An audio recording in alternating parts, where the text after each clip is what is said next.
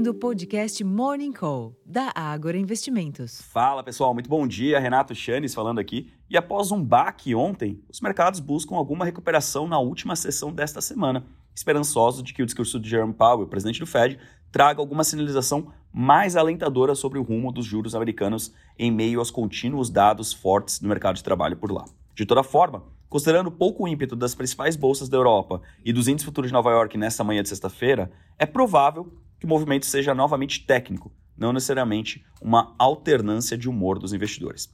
Prova disso é que, fora do mundo das bolsas, o índice XY, aquele que mede as variações do dólar ante uma cesta de moedas fortes, renovou máximas. Entre as commodities, os preços futuros do minério de ferro tiveram nova alta na madrugada em Dalian, de 0,55% aos 113 dólares e 47 por tonelada, registrando o maior ganho semanal desde junho, antes da tradicional temporada de pico da atividade da construção lá na China, a partir do próximo mês. Enquanto que os contratos futuros do petróleo têm a segunda alta seguida.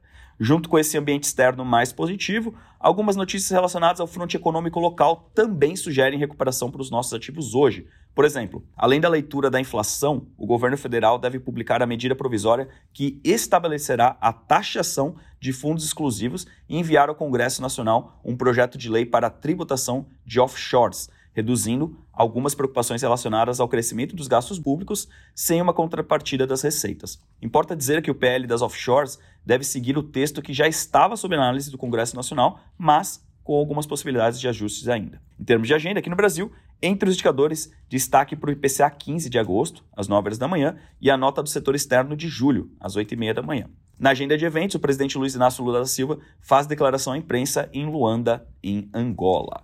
Para o dado de inflação prévia de agosto, é esperada uma alta de 0,16% após recuo de 0,07% em julho, refletindo a pressão da tarifa de energia elétrica.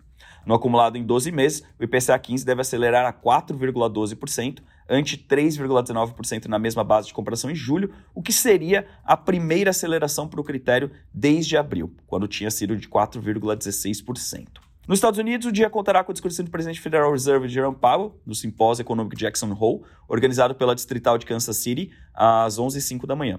A presidente do Banco Central Europeu, Christine Lagarde, também fala no mesmo evento às 4 horas da tarde de hoje. Entre os indicadores, destaque para a pesquisa da Universidade de Michigan sobre a confiança e as expectativas de inflação do consumidor às 11 horas da manhã. Na Europa, o índice de IFO, de sentimento das empresas da Alemanha, caiu de 87,4 pontos em julho dado revisado de 87,3 antes informado, a 85,7 pontos em agosto, enquanto se projetava uma queda menor.